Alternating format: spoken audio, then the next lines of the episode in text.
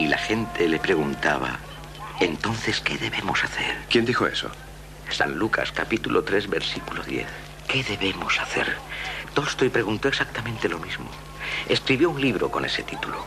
Estaba tan indignado por la pobreza que veía en Moscú. En mi opinión, uno no debe pensar en los problemas de manera global. Debe hacer lo que pueda para aliviar las pequeñas miserias que se le presentan cotidianamente. Welcome to Carne, Carne Cru- Cruda, Cruda, the album. Join us for danger, excitement, innovations, and Emitiendo desde los estudios Cudi para toda la galaxia. En colaboración con el diario.es. Carne cruda. La República Independiente de la Radio. La derecha española está tan a favor de mantener los privilegios de unos pocos como en contra de ampliar los derechos de todos. El martes, PP y Vox vetaban una comisión de investigación a la corona, junto al PSOE. Todo hay que decirlo. El jueves votaban en contra de la nueva ley de eutanasia y el domingo se manifestaban en coche contra la ley de educación que potencia la escuela pública frente a la privada subvencionada. Los conservadores ya se opusieron en su día a la ley del divorcio, del aborto, de las personas trans y del matrimonio igualitario. Y se abstuvieron con la ley de igualdad. Después se benefician de los derechos a los que se enfrentan. Claro, son marxistas, de Groucho. Estos son mis principios, pero para lo que me conviene, tengo otros. A contradicciones no hay quien les gane. El Estado no está para ampliar derechos, pero sí para proteger privilegios del jefe de Estado. El Estado no puede ayudarte a morir con dignidad, pero sí tiene que ayudarles a pagar el colegio católico de sus hijos. El Estado no tiene que meterse en la vida de nadie, pero ellos sí pueden meterse en la vida de todos. El Estado no debe intervenir en nada, menos cuando quieren que les subvencione. Son liberales para lo suyo, intervencionistas para el resto. Llaman libertad a que todos paguemos el colegio de sus hijos, pero se oponen a que todos podamos decidir libremente cómo queremos vivir y morir con dignidad. No solo quieren obligarte a acatar su modo de vida, también a financiarlo. Es la versión actualizada, dentro del sistema capitalista, del Estado-Iglesia. Los curas dictan la moral, los políticos la imponen y ambos pasan el cepillo, a Dios rogando, con el mazo dando y poniendo el cazo. Con la eutanasia les pasa como con el aborto. Su ideología por encima de tu dignidad. Quieren imponer una vida a cualquier precio en lugar de defender una vida que valga la pena.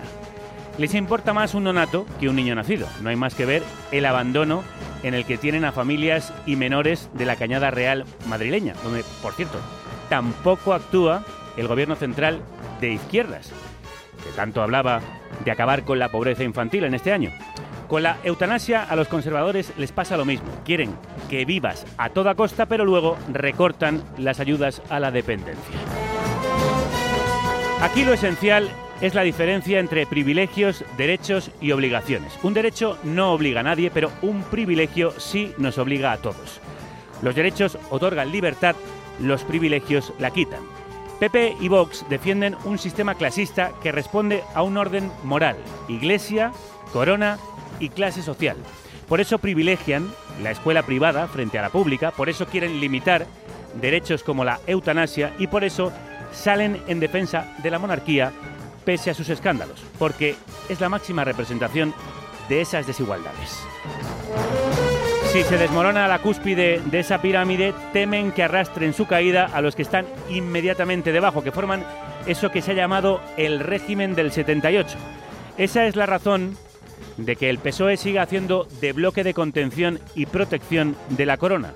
Esa es la razón por la que temen una república, porque el republicanismo quiere derribar los privilegios para levantar sobre ellos una democracia con más derechos e igualdad.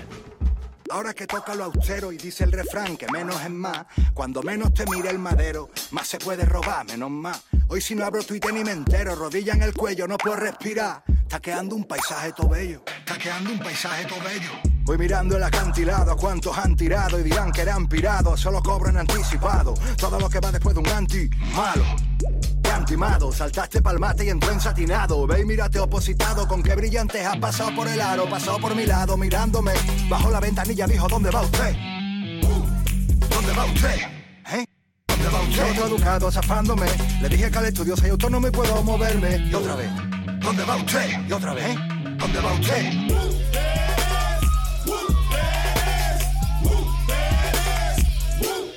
¿Dónde va usted?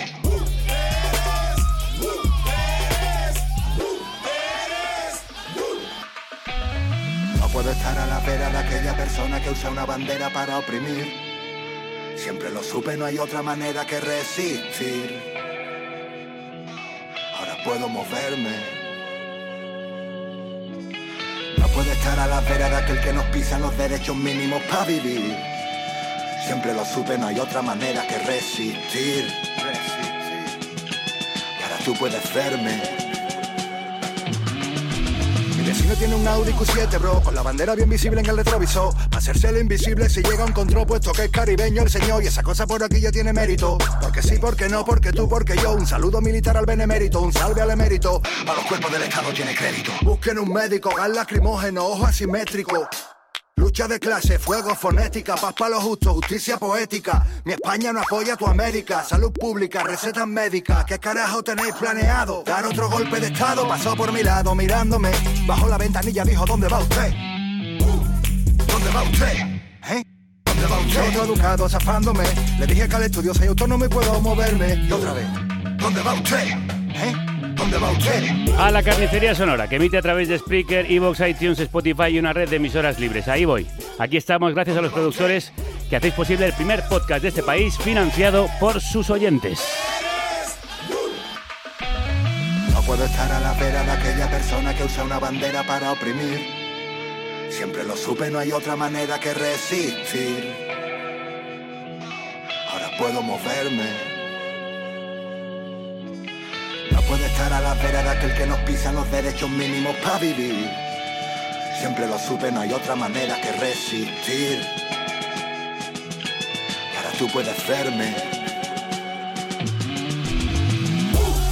¿Dónde va usted? Al estudio de la República Independiente de la Radio, señora gente. Ahí vamos, aquí venimos. Cada mañana Eva López, Celia Tabeallo, Elena Gómez, Álvaro Vega, Violeta Muñoz, Manu Tomillo, Rocío Gómez y Javier Gallego. Qué temazo. Uno más de SFDK, que cada letra que escriben parece que la hacen con punzón. No hay otra manera que resistir, dicen ellos, y de eso sabemos bien en carne cruda. Los sevillanos SFDK le pegan un buen repaso a este año pandémico en este tema que acaban de publicar titulado Fase 2, como una de las etapas de la desescalada. Nos sirve de preludio perfecto para el programa de hoy, nuestro resumen del 2020, el año que vivimos peligrosamente, película con la que, por cierto, hemos empezado. Manu Tomillo nos ayuda a resumir en titulares este 2020. Crudos días. Crudos días, Javier. El año político empezó con el nombramiento del Consejo de Ministros del primer gobierno de coalición de izquierdas de la democracia el pasado 13 de enero. Es un acuerdo de legislatura. Y que el nuevo gobierno estará basado en la cohesión. Un mes más tarde, el 13 de febrero, muere el primer paciente de coronavirus en España. Pero todavía decían que no era más que una gripe fuerte que venía de China. No obstante, al día siguiente, la Organización Mundial de la Salud recomendaba suspender los actos multitudinarios, una advertencia que fue ignorada por el gobierno. Según publicaba, por ejemplo, el Confidencial. No se suspendió la manifestación feminista del 8 de marzo, mermada por el virus que ya empezaba a preocuparnos y utilizada por la derecha y la ultraderecha como ariete contra el feminismo y el gobierno. Aunque ese mismo fin de semana hubo un mitin de Vox, partidos de fútbol y eventos deportivos y culturales masivos, los estudios posteriores han demostrado que la manifestación no tuvo una incidencia especial. Pero la derecha siguió y sigue agitando ese fantasma. El mayor contagio se había producido antes. We have therefore made the assessment that COVID-19 can be as a pandemic. El 11 de marzo, la OMS declara la pandemia mundial ante el descontrol de los contagios en todo el planeta. Y tres días después, el 14 de marzo, el gobierno español declara el estado de alarma por 15 días. Un Consejo de Ministros extraordinario para Aquellos decretar- 15 días se convirtieron en cuatro meses, con sucesivos estados de alarma que el gobierno sacaba adelante cada vez con más dificultad. De la noche a la mañana pasamos de llevar una vida normal a estar confinados en nuestras casas en cuarentena. Ahora mismo en España Los datos de esta mañana son 8.700. Una cuarentena marcada por el miedo, el crecimiento incontenible de contagios y muertes, especialmente en residencias, el colapso hospitalario que obligó a abrir hospitales de campaña como el de IFEMA en Madrid y los aplausos en los balcones y ventanas dedicados a la sanidad pública y a los sanitarios que hacían frente a la ola. También por la psicosis, por el papel higiénico en los supermercados, la solidaridad entre vecinos, los policías de balcón, las videoconferencias, el teletrabajo, el cuidado de los niños en casa, el cierre de bares y restaurantes, la suspensión de todos los eventos los negacionistas del virus y los ataques de la oposición al gobierno. Y se le recordará como Pedro el Sepulturero. Se empeñó en desenterrar a un muerto y Ataques que derivaron en caceroladas en los barrios más ricos y conservadores, especialmente de Madrid. El 21 de junio, se levantaba el estado de alarma en toda España. Empieza la desescalada en varias fases y lo que el gobierno llamó la nueva normalidad, un regreso paulatino a la normalidad pero con mascarillas, estrictos, estrictos controles y aperturas limitadas de comercios y negocios. En el mundo la realidad también vino marcada evidentemente por la pandemia, el negacionismo de presidentes como Trump, Boris Johnson o Bolsonaro pero además de esto ocurrieron más cosas. El 25 de mayo fue asesinado George Floyd, un hombre negro al que un policía provocó la asfixia al inmovilizarle con la pierna en el cuello. Las imágenes fueron grabadas y dieron la vuelta al mundo generando una oleada de protestas antirracistas en Estados Unidos y en todo el planeta. Pero el racismo no solo ocurre en Estados Unidos. Aquí mismo, en España, los migrantes que trabajaban en el campo pues sufren condiciones de esclavismo, fueron foco de contagio por la falta de seguridad y recientemente sufrieron un incendio en una nave de Badalona donde vivían como ocupas. No ha sido el único incendio trágico. El campo de refugiados de Moria, en Lesbos, Grecia, el mayor de Europa, sufrió un incendio que obligó a desalojar a los miles de migrantes que vivían allí hacinados en condiciones infrahumanas. Me voy, el mercado está cerrado, no hay comida, no hay agua. No sirvió para solucionar su insostenible situación, el campo se trasladó a otra zona de la isla donde siguen viviendo en una situación deplorable. Y también en España. Canarias ha convertido los últimos meses en un lesbos español ante la falta de soluciones del gobierno central y autonómico para los migrantes llegados al puerto de Arguineguín. Miles de personas han estado retenidas durante meses en un campo improvisado sin los derechos ni la dignidad básicos. Y además, el 3 de noviembre, Joe Biden ganó las elecciones estadounidenses más polémicas debido a las infundadas acusaciones de fraude electoral que Trump no ha dejado de difundir. Pero este 15 de diciembre el colegio electoral certificó la derrota del trumpismo. Quizá la mejor noticia del año de la ansiedad pandémica.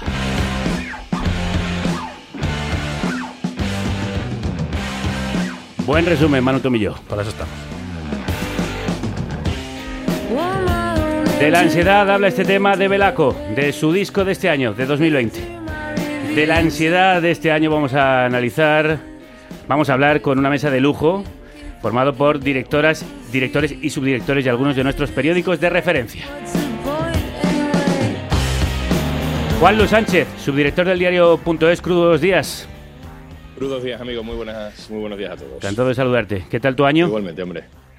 Bueno, pues un año que yo a la a diferencia del resto, y ya en, una, en un toque personal, mm, no quiero olvidar porque he sido padre de nuevo y estoy muy contento. Pero, pero, pero reconozco que para la inmensa mayoría y también para mí, como para todos, ha sido muy duro en muchos aspectos. Sin duda. Virginia Pérez Alonso, directora de Público Crudos Días. Crudos Días. ¿Qué tal tu año? Bueno, los he tenido mejores. Diría que sí. A mí hace justo un año ahora que me nombraron directora de público. Felicidades por eso, aunque te ha traído una gran carga de trabajo. Efectivamente, en algunos momentos de este año he pensado que había una cámara oculta en algún sitio y que no me lo habían contado esto. Y que estás en un gran hermano, gran hermana. Nacho Cardero, director de Confidencial. Crudos días, bienvenido. Crudos días, muy buenas. ¿Qué tal el tuyo? Pues eh, un poco como Juanlu, ¿no? el peligroso pero apasionado el año en lo personal y en lo profesional. Y, cuando llegó la pandemia en marzo, abril, nos temíamos lo peor y afortunadamente vamos a terminar un año en general bastante positivo. Entonces, les digo, en lo personal, porque también yo, eh, Juan ha sido padre, yo me casé nada más salir de confinamiento. Hombre, enhorabuena. y exacto, aquí ya, ya que nos estamos confesando en lo sentimental, pues ya, lo decimos. Y después, porque lo profesional, cuando llegó la pandemia, pues lógicamente hicimos un plan de contención en el periódico muy duro y que afortunadamente lo hemos levantado ya porque las previsiones han sido mejor al final del año de lo que preveíamos. Nos alegramos también mucho por eso. Para terminar, Magda Bandera, directora de La Marea, ¿te has casado? ¿Has tenido un hijo? Has plantado no un puedo árbol. revelarlo, no puedo revelarlo, pero ha sido un buen año en lo personal. Sí. Realista también, pero ha sido muy bueno, la verdad. Bueno, felicidades entre otras cosas porque habéis cumplido ayer mismo el octavo aniversario contra viento y marea, nunca mejor dicho, de la revista. Lo nuestro es muy sufrido, ¿eh? Esto no, esto no es vida. esto no es vida. O sea, estoy harta de las remontadas, ocho años aquí, ya, yo que es el colágeno que se pierde en la marea. Pero, pero muy contentas porque la verdad es que la remontada final, no solo por el, por el crowdfunding que estamos, todavía estamos, como vosotros, ¿eh? ¿Puedo aprovechar la cuña? Sí, claro. Eh, Esta os gusta, esta os gusta. Por favor, apoyad el podcast 15M. Sí, de por favor. Carne Cruda. Es un pedazo de podcast que queremos escuchar, así que que la gente haga su pequeña aportación navideña, que además hay recompensas que van muy bien. Sí. Dicho eh, esto, en la María hemos sufrido mucho, pero, pero la curva también la hemos doblegado para arriba, así que contenta. Eso es, nosotros queremos aprender de vuestras remontadas siempre, eh, de muchos crowdfundings que habéis sacado adelante gracias a enorme esfuerzo y esa revista que sigue ahí a flote también gracias al grandísimo trabajo que hacen los compañeros y compañeras de La Marea. Bueno, vamos con este año marcado indudablemente por la COVID. Eh, ¿Ha sido quizá la noticia de la década, Juanlu? Yo creo que generacionalmente incluso más que eso, ¿no? Es decir, todos vamos a recordar, no dentro de 10 años, sino en los últimos años de nuestras vidas, lo que nos pasó y cómo lo vivimos. Vamos a estar repitiendo estas historietas de este año, del confinamiento, de los aplausos, de cómo sacábamos a la basura, la basura, con miedo, con miedo de tocar el ascensor, con miedo de tocar la escalera, con miedo de tocar el, el picaporte de la puerta y con miedo de que el policía nos preguntara dónde íbamos con una bolsa de basura, ¿no? Todo eso ha sido tan surrealista que yo creo que lo vamos a recordar no solo en términos de noticia de la década, sino en términos de, de, choque generacional. Luego siempre nos pasa lo mismo, que como la historia va tan rápido y nuestra generación además está con esto de la hiperconexión tan, tan, tan acelerada, pues se nos olvidará, ¿no? Como se nos olvidó la crisis de 2008 y como se parece que cada vez quedan más atrás las torres gemelas y todas las cosas que dijimos que nos iba a cambiar la vida. ¿no? Pero, pero yo creo que esto, esto ha tenido un choque emocional tan claro, tan personal, que, que, se nos queda, se nos queda y va, y va a generar tema, mucho, Juan, mucho está aquí. Esto se, se, está aquí para quedarse, es decir, yo creo que volveremos a cierta normalidad, porque volveremos a cierta normalidad, a, a, a como estaban las cosas antes prepandémicas, pero hay ciertas tendencias que están para aquí para quedarse, ¿no? Cuando vengo aquí al estudio y veo estas mamparas, que seguramente en algún momento desaparezcan estas mamparas, ¿no? Pero habrá una forma de trabajar, una forma de relacionarnos, una forma de entender también lo que es el mundo, ¿no? Antes cuando hablabais la sucesión de las desgracias o tragedias que han acontecido este año, yo creo que, que, generacionalmente, como dices, esto es un, un punto y aparte. Y, y, creo que nos falta perspectiva para verlo. Pero lo que sí noto, o bueno, me gustaría saber tu, vuestra apreciación también, es una mayor sensibilidad hacia temas que antes los poníamos negro sobre blanco en, nuestro libro de intenciones, pero que se nos olvidaban a los cinco minutos. Ahora, tema como la transición ecológica, la transformación digital, la lucha contra la desigualdad, la diversidad, el multilateralismo, todo eso que antes lo decíamos, pero no creíamos mucho en ello, yo creo que ahora realmente hay una hoja de ruta para, para ello. ¿Lo seguiremos recordando cuando se nos pase el miedo? Eh... Yo creo que algunas cosas sí, porque de, de hecho, eh, desgraciadamente, eh, fíjate, los fondos europeos que están supeditados a muchos de estos criterios ponen al dinero, a lo que es al, al, antiguo capitalismo, a funcionar, en funcionar en pos de estos objetivos. ¿no? Y creo que eso es un paso eh, por parte de las instituciones que han forzado y que ayudará a que no se nos olviden estos objetivos. Yo creo que efectivamente sí que es la noticia de la década y posiblemente mucho más allá de la década. ¿no? Bueno, de hecho eh, se ha dicho que esta es nuestra guerra, ¿no? Sin, bueno, sin tiros, pero sí. digamos que eh, de alguna forma ha tenido que movilizar a toda la sociedad mundial sí. para combatirla. Sí, y, y además eh, yo que soy madre y que soy madre de dos chavales adolescentes, eh, yo percibo el cambio que en ellos, mm, o sea, en ellos tiene un efecto bestial, ¿no? O sea, en la manera de relacionarse con sus compañeros, de ir a clase, de recibir sus clases, ¿no? Eh, es bastante dramático en ese sentido, ¿no? Y desde luego a ellos difícilmente se les va a olvidar, posiblemente se les se acuerden más de la parte anecdótica, pero yo creo que en otros términos eh, esta crisis eh, nos está dando un poco la vuelta como un calcetín, ¿no? Tú decías que va a quedar algo de todo esto que comentaba Nacho eh, cuando se nos pasa el miedo. Eh, creo que tiene que quedar algo y creo que es nuestra obligación que quede algo. Eh, eh, esta crisis, igual que la de 2008, nos puso enfrente de la situación, por ejemplo, que teníamos en España de dependencia del ladrillo, del motor, o sea, bueno, pues de sectores que ya sabemos que no son demasiado sostenibles, ¿no? Eh, creo que ahora es la oportunidad de, por lo menos al menos sentar las bases para que cambie ese modelo productivo y trabajar en un modelo que sea mucho más sostenible, que genere más empleo, que esté mucho más centrado en los cuidados, y cuando hablamos de cuidados, que parece esa cosa tan vaga y tan etérea, los cuidados, yo me estoy refiriendo a la parte asistencial, que es uno de los principales dramas que hemos vivido en esta crisis. ¿no? O sea, eh, las residencias de ancianos, hasta que no ha sucedido lo que ha sucedido estos meses atrás, eran mm, bueno, pues una especie de guetos que estaban ahí, que cuando no tenías eh, mayores que vivieran en ellas, pues prácticamente nadie era siquiera consciente de lo que ocurría en estos sitios. ¿no? Y una de las cosas que ha puesto de, en evidencia esta, esta crisis es que los servicios públicos han sido enormemente maltratados y que es obligatorio hacer una inversión y repensar cómo vamos a atender todos estos servicios públicos para que todos los ciudadanos tengamos acceso a unos mínimos que son básicos al final, ¿no? También ha puesto de manifiesto, y lo comentaba antes Nacho, que este virus tiene relación con la agresión que estamos haciendo al ecosistema. Y aprovecho para hacer otra cuña para Magda Bandera, que ha sacado adelante un crowdfunding para poner en funcionamiento climática el suplemento, en la revista eh, sobre el cambio climático. ¿Cómo crees que nos ha cambiado, nunca mejor dicho, este virus, Magda? Pues yo creo que todavía nos ha cambiado poco. Lo tenemos dentro y en cualquier momento supongo que nos tendrá que cambiar en la línea de lo que decía Nacho y que comentabas tú ahora. Em, a ver, yo creo. Ah, un apunte repipi, porque mi compañero de Robaina nos lo hizo el año pasado. Sí que es la noticia de la década, porque la década se acaba ahora y empezamos la nueva. Lo que no va a ser es la próxima década va a tener sorpresas, va a tener sorpresas y las tendrá más grandes según lo que hagamos. Si no hacemos todas esas cosas pendientes que incluso la Unión Europea, como decíais, nos ha señalado, que tenemos que hacer unos cambios muy importantes de, lo que es todo el sistema. Ayer acabé la serie por venir de, de Iñaki Gabilondo, presentada por él, vamos, eh, y la verdad es que si alguien luego le pilla por sorpresa que vamos a tener serias dificultades para poder respirar esos adolescentes de hoy, pues dirán, ¿y esto cómo ha podido suceder? ¿no? Pues ha sucedido pues porque, porque no estamos exigiendo los cambios sistémicos, porque a veces se nos piden comportamientos globales, esto no tiene nada que ver, como muy bien eh, explica siempre Andreu Escriba en vuestra sección en climática, ¿no?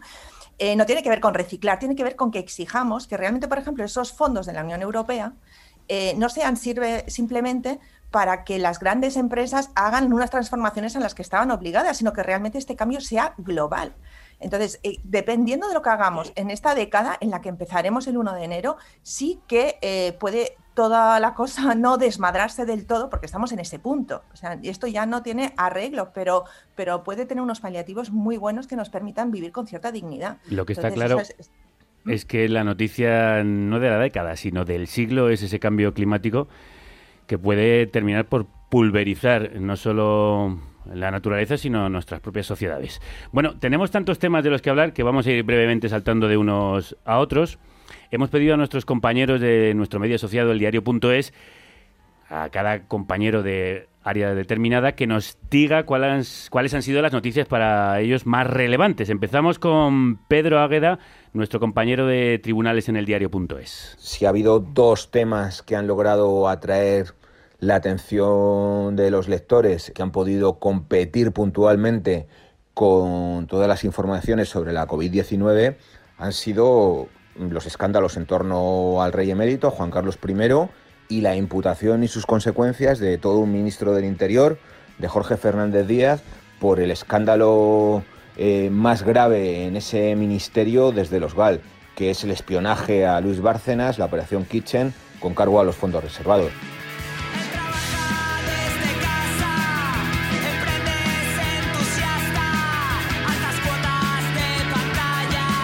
Libertad obligada, uno de los temas de gran pantalla, el disco que publicaron al inicio de este año, Biznaga. estuvieron presentándolo aquí en carne cruda. Bueno, la Kitchen, los casos de corrupción del PP y la corrupción de la corona. Nacho, vosotros que habéis publicado muchas exclusivas sobre la monarquía, ¿De qué manera pueden afectarle estos escándalos? ¿Será juzgado finalmente Juan Carlos I? ¿Afectará de alguna manera a Felipe VI? Bueno, respecto a lo primero, así será juzgado eh, finalmente don Juan Carlos, yo creo que nos falta un camino por ver. En principio deberíamos decir que no, porque hay tres, tres dirigencias de las cuales eh, la más importante de todo, que es la de la posible hipotética comisión de la Meca Uh, fue antes de, de, 2014, es decir, gozaba de inviolabilidad, con lo cual esa diligencia se va a archivar. Uh, segundo, si va a regularizar con, con, Hacienda todas las donaciones el dinero que le entregó a él y a su familia uh, el empresario mexicano San Ginés Kraus, pues si regulariza, pues tampoco habrá causa. Y, la y el tercer elemento, que es la cuenta de Jersey, que habrá que ver dónde deriva, esta tercera diligencia. Pero que esto parece que se vaya a archivar, hay que ver, sería el, tema de eh, delito fiscal, pero después hay otros como cohecho impropio, blanqueo de capitales, es decir, es el principio del fin del, carrusel judicial para don Juan Carlos, que yo creo que va a seguir. De hecho, el confidencial va a seguir, que publicando noticias, con lo cual ese es el otro problema, no tanto para don Juan Carlos, sino para, para Felipe VI, ¿no? Es decir, Felipe VI, mm, ahora que tiene el mensaje de Navidad, el próximo año, etcétera, etcétera, va a seguir desayunándose con noticias que afectan a su padre y que van a poner en el foco, lógicamente, a la corona. Y ya no es eh, la pregunta de, qué pasa con el padre, ya casi no es la pregunta de qué pasa con Felipe VI, sino la pregunta es si algún día Leonor será reina o realmente no será reina, visto un poco la devaluación que se está produciendo de la institución. Y después yo creo que también hay que ver que el rey está muy solo, muy solo dentro de la casa y muy solo yo creo que sin apenas apoyos o casi sin ningún apoyo en el gobierno de coalición. Juan Luis, ¿se podrá seguir poniendo de perfil en el discurso de Navidad?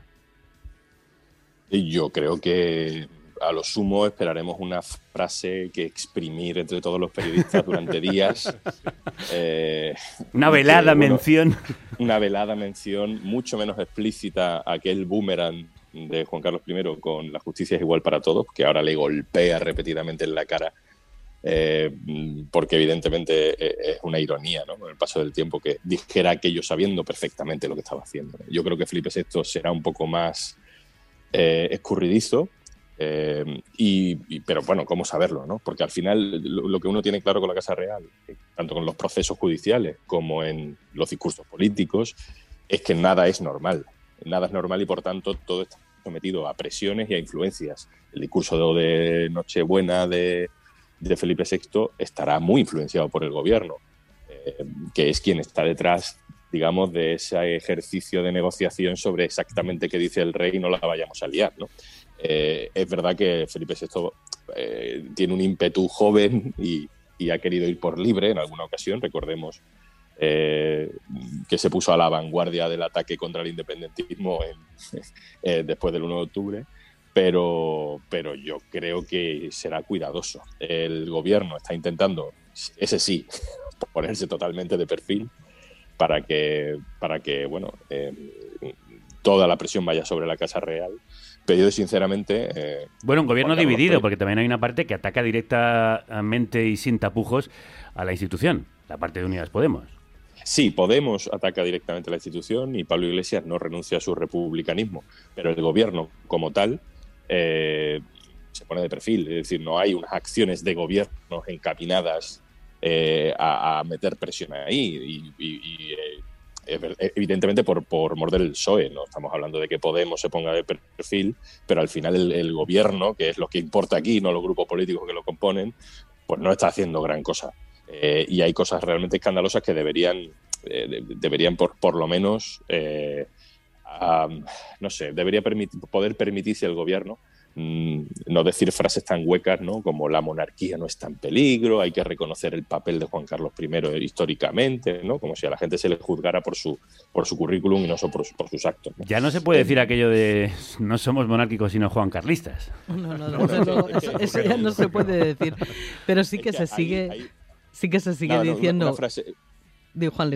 No, perdóname, eh, simplemente la frase sobre eso que es que a mí me fascina, ¿no? Eh, la gente que era Juan Carlista ahora dice que es felipista, entonces es para decirle, bueno, a ver si es que vas a ser monárquico, bueno, y sobre todo, eh, a mí hay una frase que me fascina todavía más, que es la de la defensa de las instituciones, ¿no? O sea, y es que las instituciones no pueden caer, ¿no?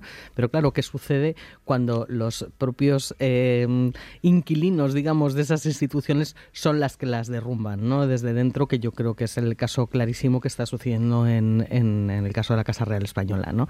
Hablábamos de si afecta a Felipe, a Felipe VI o no.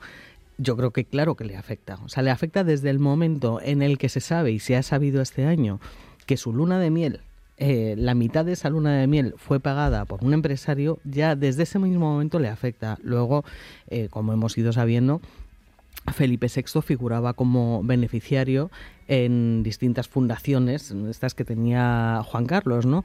Eh, Felipe la tarjeta de crédito de los niños. Efectivamente. Bueno, ahí parece que, esa parte de la familia real no está implicada en, la de, en la de las tarjetas pero sí Elena y su familia, Exactamente, ¿no?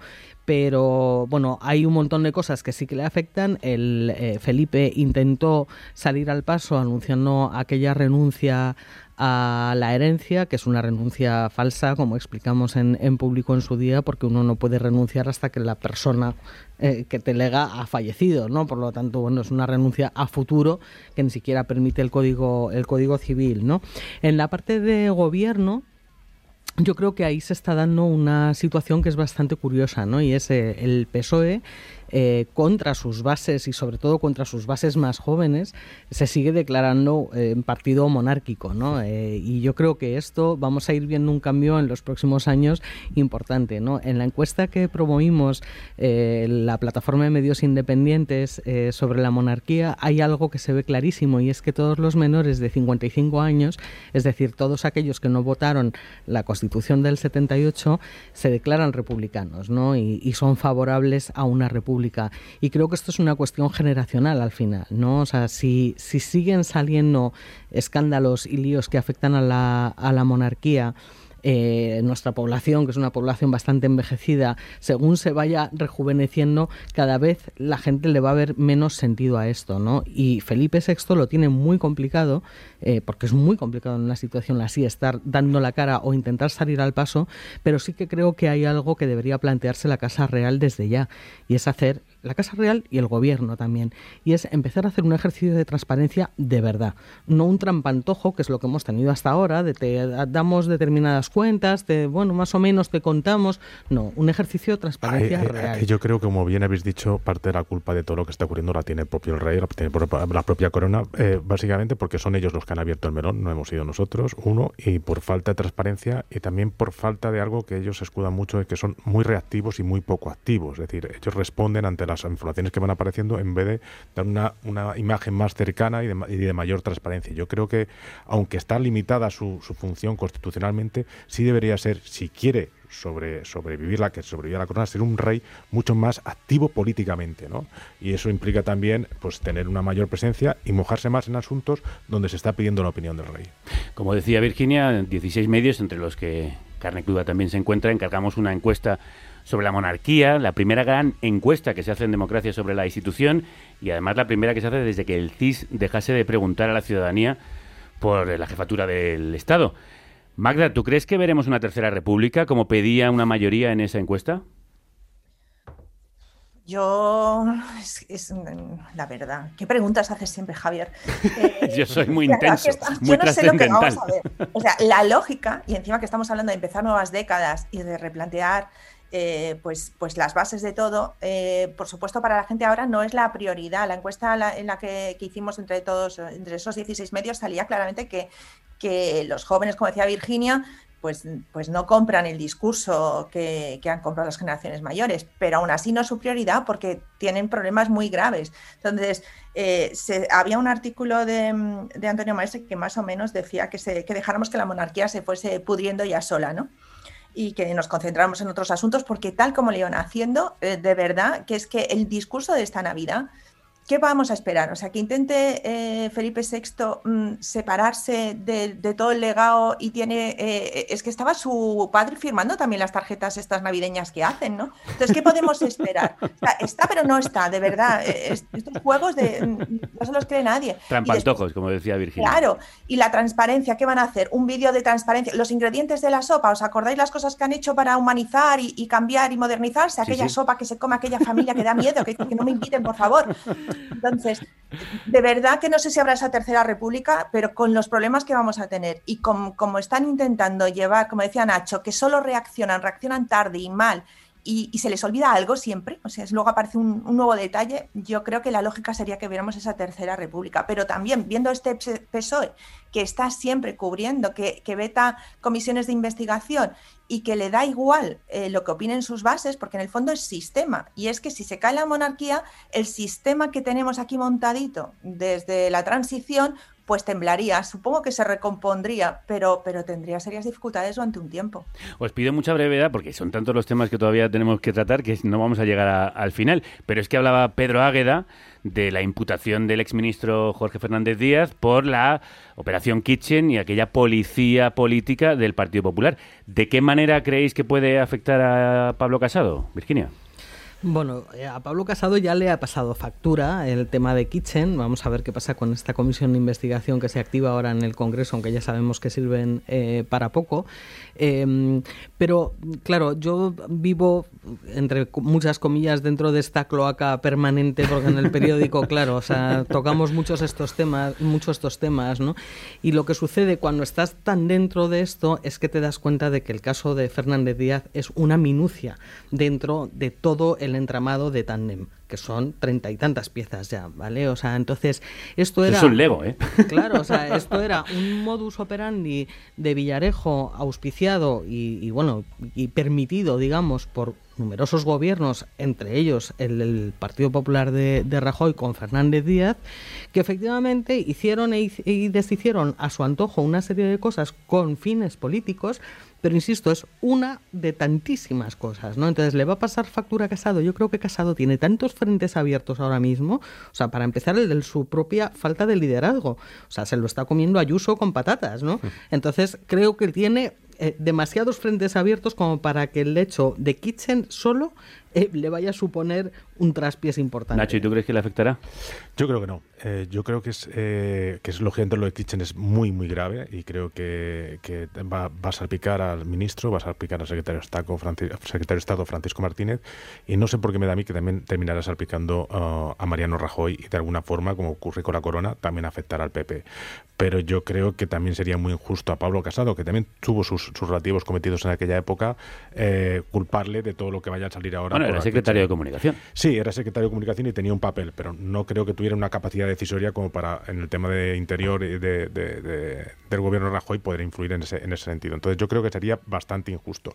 Tiene otro problema, que es que el líder de la oposición no es él, sino que es efectivamente Isabel Díaz Ayuso, por otro lado.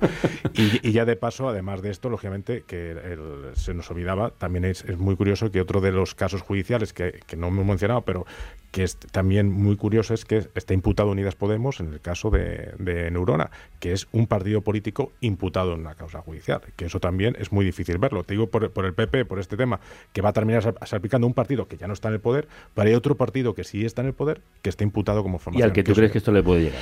Bueno, yo creo que no hay mucha base tampoco para el tema de Neurona, porque realmente eh, puede que se vea salpicado por el tema de las reformas de la serie, etcétera, pero es muy llamativo, oye, es, eh, periodísticamente es muy llamativo que un partido político esté imputado en una causa como Neurona.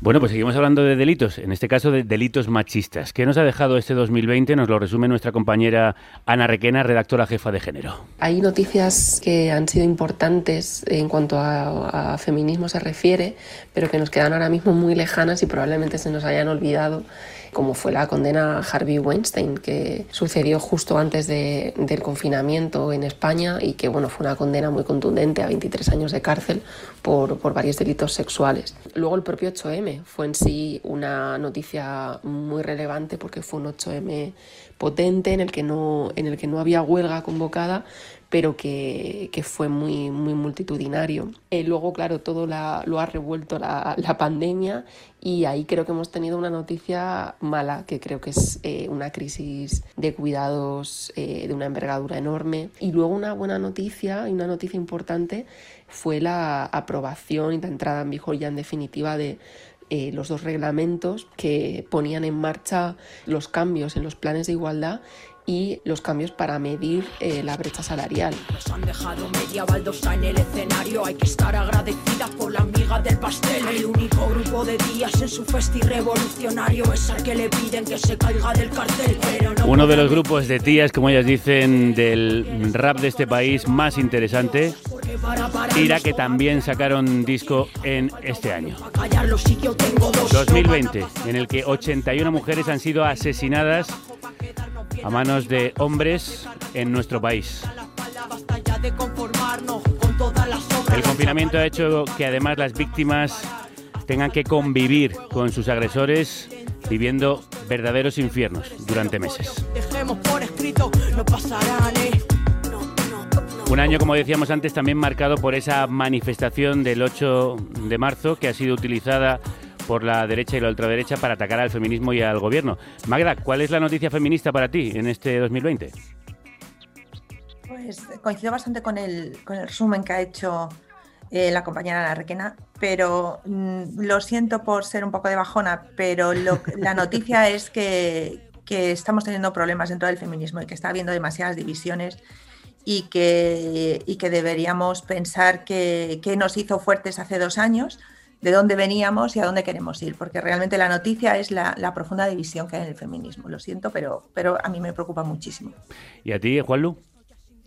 Estoy de acuerdo con lo que, con lo que dice Magda también. Eh, siempre con el respeto que, requieren eh, los análisis que hagamos desde, desde la retaguardia del feminismo, pero creo que este año ha sido desagradable para, para las feministas y para los que eh, intentamos eh, participar del movimiento humildemente eh, por una división, un debate que siempre es necesario. Pero de todas maneras yo pondría un contrapunto de optimismo. ¿no?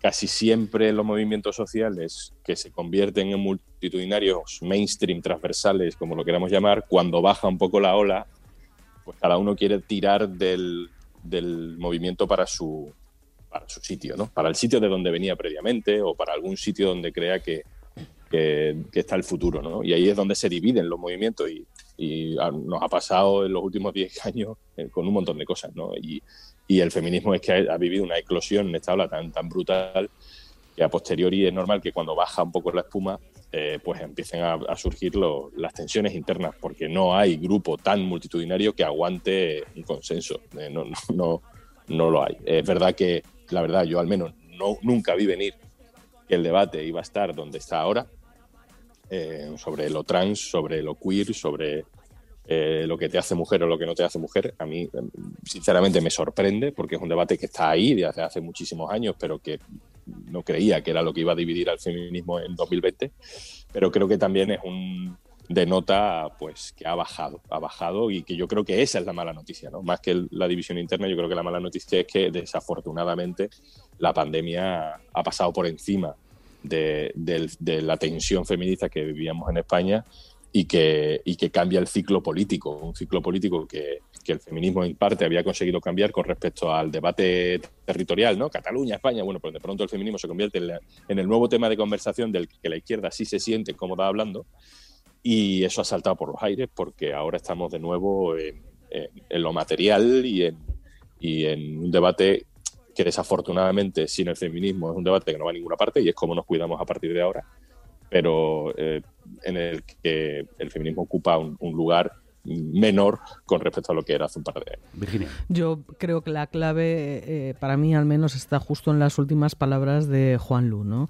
Más allá del movimiento como tal, ¿no? A mí me parece que este año ha sido un año, está siendo todavía, ¿no? Y creo que es lo que nos queda, un año de retroceso bestial, no para el feminismo, para las mujeres directamente, ¿no? Nos hemos encontrado eh, teniendo que teletrabajar en casa, eh, muchas con los niños dentro, haciendo las comidas, las eh, atendiendo a nuestras familias, ¿no?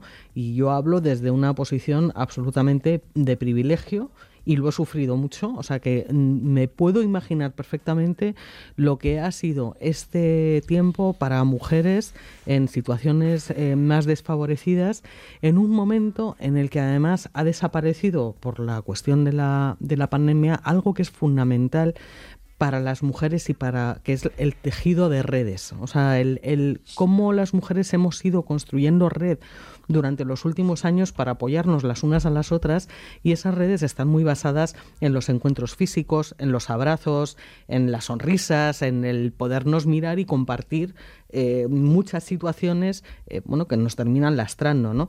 Todo esto lo hemos perdido de repente, ¿no? O sea, y además ha ocurrido en medio de una invisibilización total, porque al estar todas dentro de casa, todas y todos, ¿no? Pero en el caso de los cuidados sabemos que siempre nos afecta más a, a las mujeres, toda esta situación se ha terminado invisibilizando. Y una pandemia que bueno, eh, fisiológicamente o médicamente, en principio afectaba más a los hombres, que eran los más eh, perjudicados por el, por el virus, resulta que termina teniendo una carga muchísimo mayor en las mujeres y un asunto tan grave como este y un retroceso tan grave como este queda totalmente opacado por esta, eh, este debate, esta discusión eh, pública y esta, a mi juicio, agresión permanente, o sea, porque esto ya se ha convertido en un ataque permanente cada vez que uno levanta una voz discordante con respecto a algo, ¿no? Eh, que, francamente genera un disconfort, un malestar, ¿no? Eh, que en un momento como el que estoy comentando de retroceso para las mujeres, a mí me parece que es intolerable, la verdad. De violencias saben bien los migrantes porque las sufren. Sobre ellos escriben en Desalambre, la sección del diario.es dedicada a los derechos humanos, que por cierto, este año tuvo a bien concedernos uno de sus premios. Gabriela Sánchez es redactora de Desalambre. Si hablamos de 2020 en clave de derechos humanos, es fundamental dirigir la mirada hacia la crisis de acogida de migrantes en Canarias ha sido el símbolo del fracaso de la política de recepción y acogida de migrantes en las islas. En este año también hemos visto cómo Canarias está pareciendo cada vez más a las islas griegas, donde allí fuimos testigos del terrible incendio ocurrido en el campamento de migrantes de Moria, en Lesbos. No podemos olvidar tampoco en este año la muerte de George Floyd, tras ser asfixiado por un agente de policía en Estados Unidos. Todas las madres del mundo escondan su vientre tiembla. Todas las madres del mundo escondan su vientre tiembla. Todas las madres del mundo, uno de los temas del nuevo disco que también este año ha publicado Silvia Pérez Cruz. Virginias ciegas. Un gobierno central de izquierdas, un gobierno autonómico socialista, no saben gestionar una crisis migratoria en Canarias. Crisis que además es azuzada por la derecha y especialmente por la ultraderecha que utiliza la migración como arma arrojadiza en sus discursos. ¿Qué papel puede jugar esta crisis en esta década que empieza, Nacho? Pues yo creo que es fundamental, ¿no? La verdad es que siempre, lo hemos dicho, bueno, primero, lógicamente, eh, nos tenemos, todos tenemos nuestra parte de responsabilidad en las grandes tragedias que ocurren, las grandes tragedias migratorias. Eh, y Canarias, sobre todo aquí, que es eh, España, convertida en una especie de Lesbos, y como todos miramos hacia atrás, empezando por el gobierno, siguiendo por Europa, pero yo creo que también todos tenemos nuestra parte de responsabilidad. Y yo creo que el gran tema del 2021 va a ser las fronteras, y va a ser las fronteras del nuevo mundo. Y creo que eso eh, todavía no tenemos un cierto conocimiento de cómo nos vamos a relacionar unos con otros y cómo tenemos que entablar estas, estas relaciones, si son más proteccionistas o de más solidaridad. ¿no? Lo que está claro, y, y enfocándolo antes con lo del tema del medio ambiente y la sostenibilidad, etcétera, etcétera, es que si queremos que esto funcione tendremos que combatir la desigualdad, tenemos que combatir los procesos migratorios, porque no es una cuestión ya de, de, hacerles un favor a ellos. Cuando hacemos un favor a ellos no lo estamos haciendo a nosotros mismos, lógicamente, porque los recursos son, están limitados, eh, las tragedias humanas, etcétera. Este, este, concepto yo, y no sé por qué me levanto bastante optimista en general. Bien, bienvenido sea. Sí, sí, yo, creo realmente que empezamos a, a la sociedad en sí, cuando antes también yo no era tan negativo cuando hablabais del tema de la igualdad y del feminismo y tal, yo creo que no tanto en la ideología, los gobiernos, en Europa, en los grandes centros de poder, sino que es en la sociedad civil, cada vez tienen más, están más concienciados de que combatir esa desigualdad y que hay que combatir las pateras y combatir el tráfico de, de personas desde origen y sobre todo ayudarles cuando llegan a destino y sinceramente lo creo. Sí, porque además está en el origen del repunte de las ultraderechas y los populismos más eh, Virginia. Es que además hay una cosa muy curiosa. Si saliéramos a la calle y le preguntáramos a cualquier persona que, que, camina por la calle cuál es el perfil, cuál cree usted que es el perfil del migrante que llega a España, es muy probable que nos dijera, pues un varón negro, eh, procedente de África y que llega en patera, ¿no? Y la realidad es que el perfil del migrante en España es una mujer de 30 años que llega en avión y que viene casi siempre de países latinoamericanos. Ese es el perfil del migrante. ¿Qué significa esto? Significa que este gobierno y Europa en general em, lo que está haciendo es apostar por la industria del control migratorio para frenar algo que es imparable. Es decir, yo tenía por aquí un dato que no sé si lo voy a encontrar, pero España eh, ha gastado desde 2014 ocho veces más dinero en detener y frenar la migración Que en integrar. que en integrar, efectivamente. O sea, una de esas ocho partes las dedica a integrar, ¿no? Entonces, la migración es un fenómeno imparable, pero porque todos somos migrantes. Eh, yo el otro día tenía una conversación con una persona y me, me decía, no, pero los españoles ya no migramos, ¿no?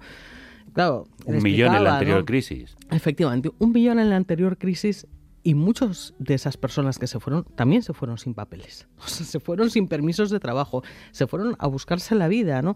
Entonces, lo que creo que hace falta es un cambio de concepto y un cambio de, de peso eh, en lo que interesa hacer. El problema es que al final toda la cuestión migratoria está en manos de Europa. O sea, el gobierno de España está integrado en ese bloque que toma esas decisiones y que al final la apuesta es por eso, por el control migratorio engordando a numerosas empresas que se están forrando eh, gracias a esta industria, ¿no? De las concertinas, de los muros, de no sé qué, ¿no? Lo hemos contado en el último programa que hicimos sobre migración, que os recomiendo buscar en nuestra página, en carnecruda.es. Juanlu, tú que pusiste en marcha Desalambre, ¿cómo va a evolucionar este fenómeno?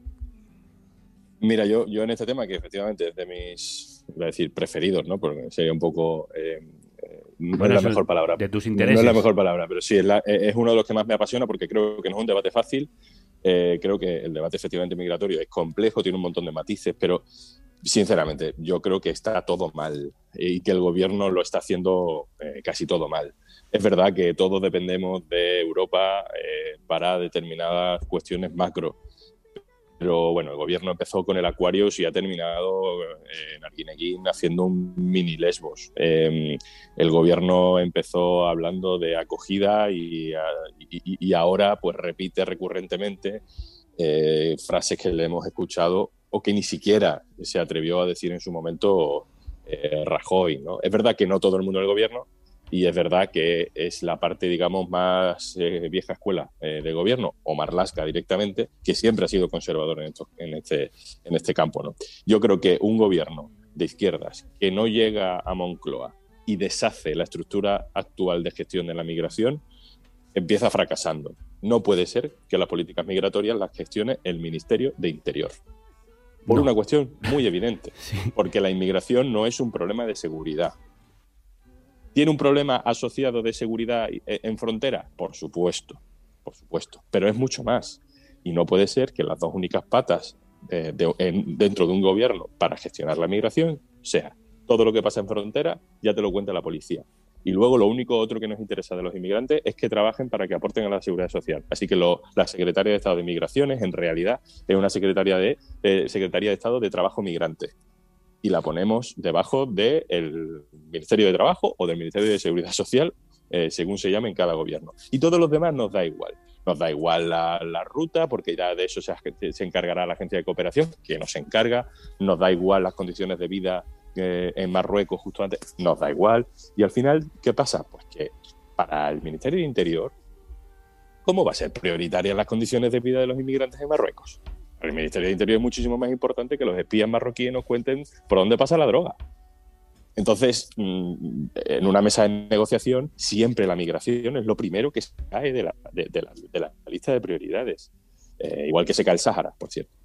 Entonces, mm, Donde, por eh, cierto, es y que- aprovecho sí, la cuña para decir que mm, el Frente Polisario declaró la guerra a Marruecos, rompió el alto el fuego que tenían desde el año 1991 ante el incumplimiento constante de Marruecos de esos acuerdos. Perdona por el inciso. Nada, entonces, por, por- por remarcar lo que, lo que se decía justo antes, ¿no? Eh, ¿Por qué tenemos la idea de que los inmigrantes son personas negras que saltan la valla? Primero, por racismo, porque nos sentimos más ajenos a un senegalés que a una ecuatoriana.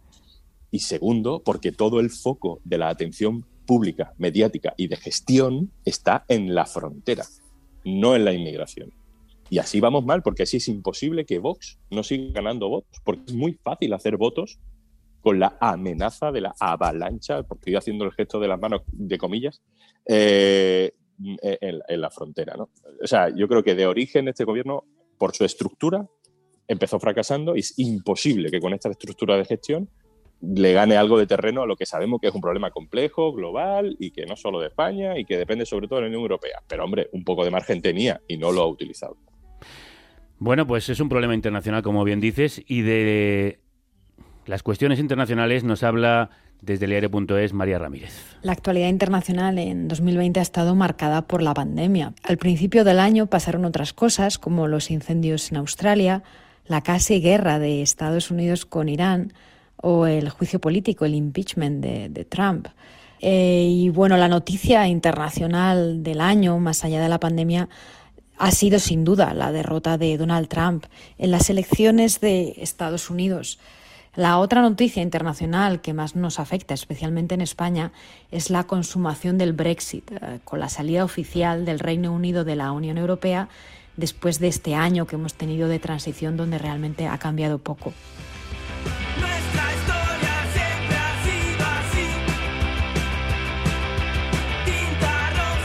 Futuro Terror, que estuvieron en nuestro programa en el especial que hicimos desde Valencia presentando este disco con temas tan apasionantes como Comsomol, dedicado a las juventudes del Partido Comunista, sí. Un disco muy soviético. Le ha quedado a los valencianos.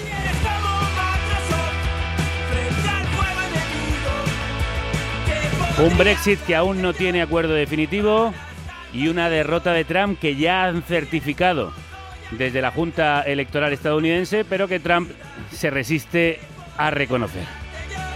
Magda, ¿Qué supone la caída del trumpismo? ¿Va a cambiar eso la política internacional, la política mundial? A ver, el trumpismo es que no ha caído, ha caído Trump.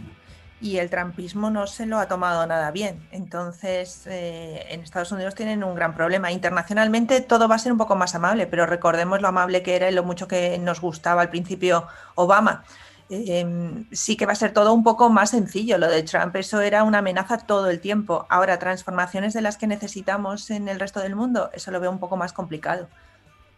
¿Tú cómo crees que va a afectar esta derrota de Trump y la victoria de Joe Biden a la política mundial, Nacho? Mira, acabas de decir eh, eh, victoria de Joe Biden, que todavía no habíamos dicho. Estamos hablando todo el rato de la, de la derrota de Trump, lo, cual, es, bastante significativo de cómo entendemos también las relaciones internacionales, porque efectivamente esto lo ha perdido más bien Trump, que lo ha ganado, lo ha ganado Biden, y la derrota de Trump es... Eh, es, es, una buena noticia, sobre todo para, para, aquellos que entendemos la política o las relaciones internacionales no desde el populismo, no desde la demagogia, ni desde la falsedad ni la mentira, sino como desde un punto de vista más eh, multilateral, donde bueno, pues eh, lo que son las relaciones internacionales clásicas. En ese aspecto, yo creo que, que Biden, que sepa ser uno, un, un buen aliado de Europa, eh, mucho más que lo, que lo era Trump, lo cual es una buena noticia para, para Europa, porque coincide más lo, con lo que entiende la sociedad del, del, bienestar y también eh, fomentará el multilateralismo, que es una buena noticia también para las relaciones internacionales. Y otro punto, que es en vez de ser eh, un negacionista de tomo y lomo como era Trump, Trump pues retomar ciertos acuerdos globales como los pactos de París, medioambientales, etcétera, que creo que es por donde tiene que ir el mundo realmente. En Latinoamérica hemos visto cómo Luis Arce ganaba en Bolivia, recuperando para el partido de Evo Morales el gobierno después de aquella suerte de golpe de Estado que le expulsó del poder. Y en Chile se aprobaba la creación de una nueva constitución votada en referéndum por una mayoría de ciudadanos y ciudadanas. ¿De qué manera puede marcar Latinoamérica al resto de la política mundial? Quizá ese paso progresista puede frenar al conservadurismo? Yo tengo mis serias dudas eh, de que eso suceda. ¿no? no podemos olvidar que en Brasil eh, sigue estando Bolsonaro. Eh, que al final Latinoamérica, sobre todo Centroamérica, no deja de ser un polvorín, ¿no? En el que estos golpes de Estado van y vienen con una facilidad pasmosa y sobre todo ante el silencio absoluto y la falta de condena eh, de, los países europeos y en particular de España, ¿no? que es algo que, sorprende francamente, ¿no? esta obsesión con Venezuela y que luego al lado estén ocurriendo un montón de cosas y aquí nadie diga ni mu, ¿no? O sea, Entonces, bueno, yo eh, francamente soy bastante escéptica em, en que vaya a marcar ningún camino. Sí que creo que lo de Chile es interesante, habrá que ver cómo lo desarrollan y es un proceso largo y habrá que ver en, en qué acaba, ¿no? Pero también recuerdo que, por ejemplo, Colombia es un país que tiene, a mi juicio, las mejores leyes de igualdad eh, y que tenga esas magníficas leyes de igualdad no significa que luego se apliquen en el día a día y que eso tenga consecuencias eh, beneficiosas para las mujeres, ¿no? Por lo tanto, habrá que ver. Bueno, hablando de igualdad, la economía que marca mucho cuál es el sentido de esa palabra, también ha tenido noticias importantes que nos resume nuestro compañero Rodrigo Ponce de León. La noticia más importante en la sección de economía del diario.es en este año 2020 marcado por la pandemia ha sido el cambio de paradigma para afrontar la crisis económica. Frente a las propuestas neoliberales de recortes y austeridad que se utilizaron contra los ciudadanos para responder a la crisis financiera de 2008, esta vez se ha puesto a las personas antes que a las entidades financieras y se han revalorizado los servicios públicos como un patrimonio de todos que hay que proteger. No ha sido solo un cambio en España. Estamos hablando de un cambio global donde el déficit y la deuda han quedado relegados por el bien común y organismos como la Comisión Europea piden que se incremente la inversión pública o el FMI aconseja que se suban los impuestos a las grandes corporaciones y a las rentas más altas.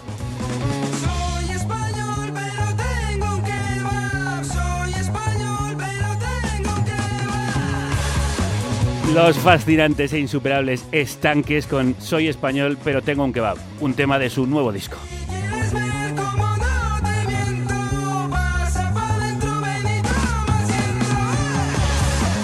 Que también estuvieron presentando en carne cruda.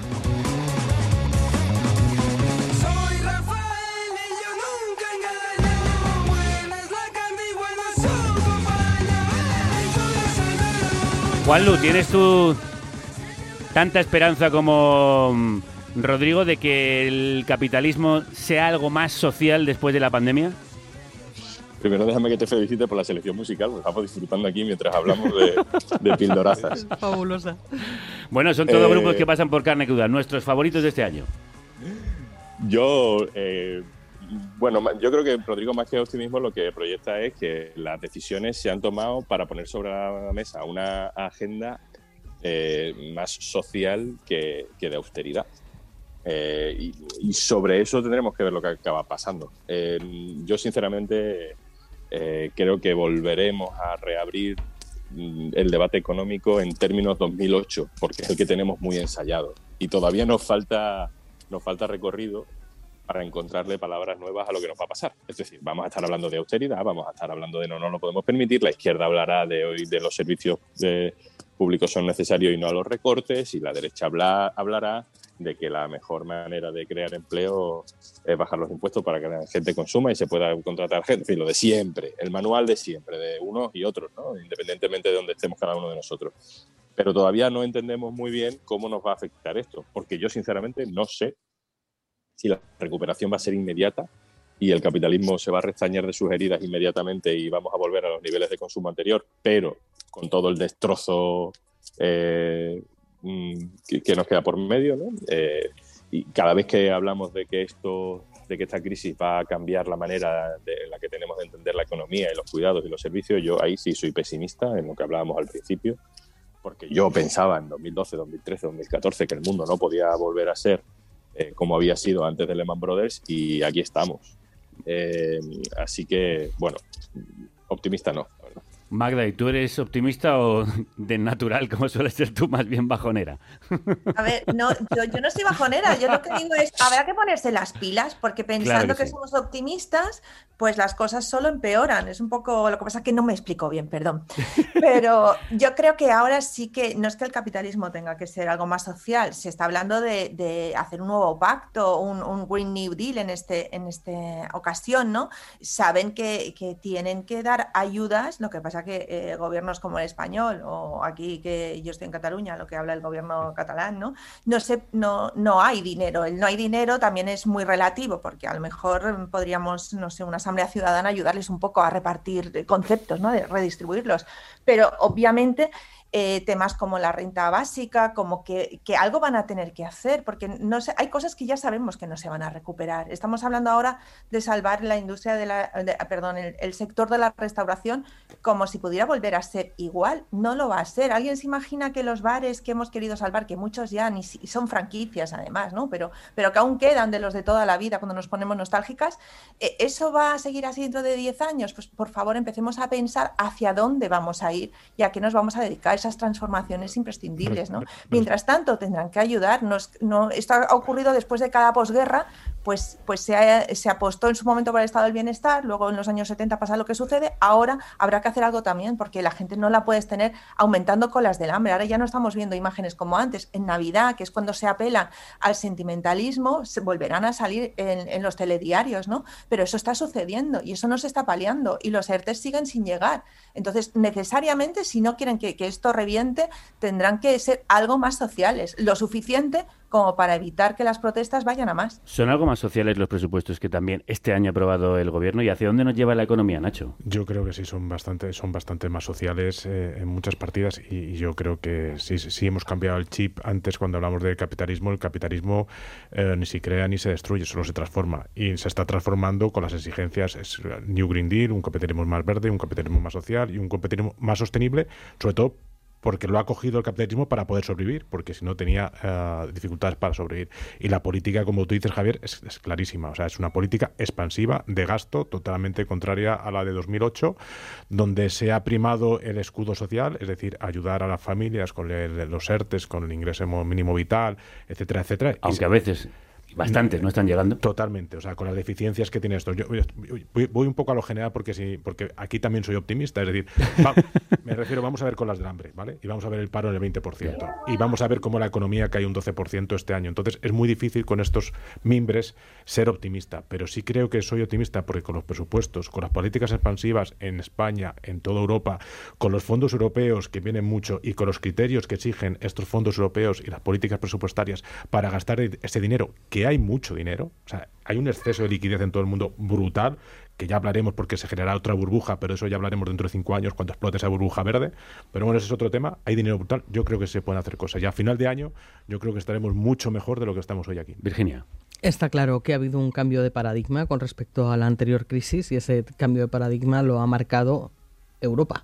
Mm, y bueno, aquí había un gobierno de coalición progresista y entonces yo creo que ha encajado perfectamente como, como un guante. ¿no?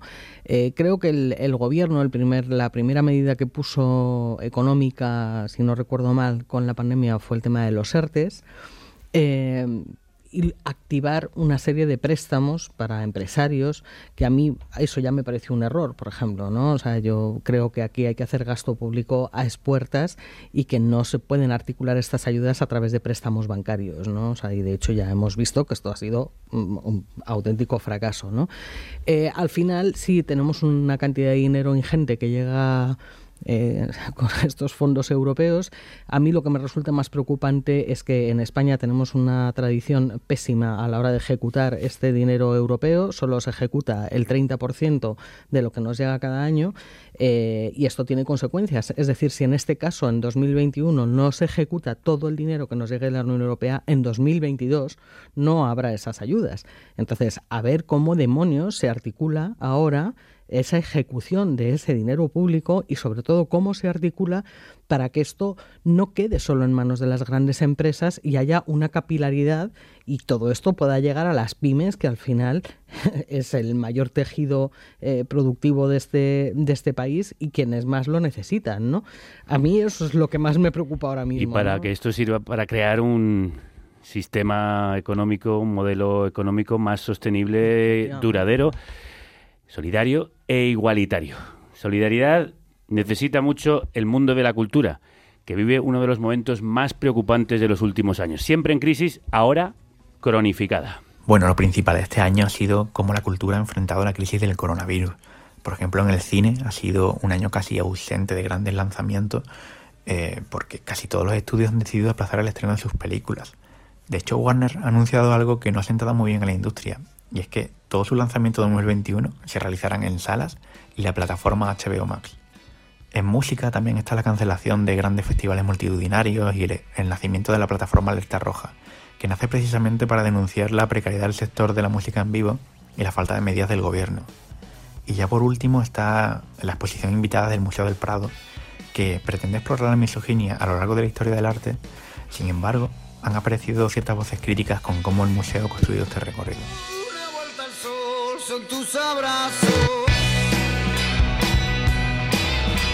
Esta también la estás bailando, Juanlu. También, también, también. Después de El escuchar- single- Después de escuchar a José Antonio Luna, sí.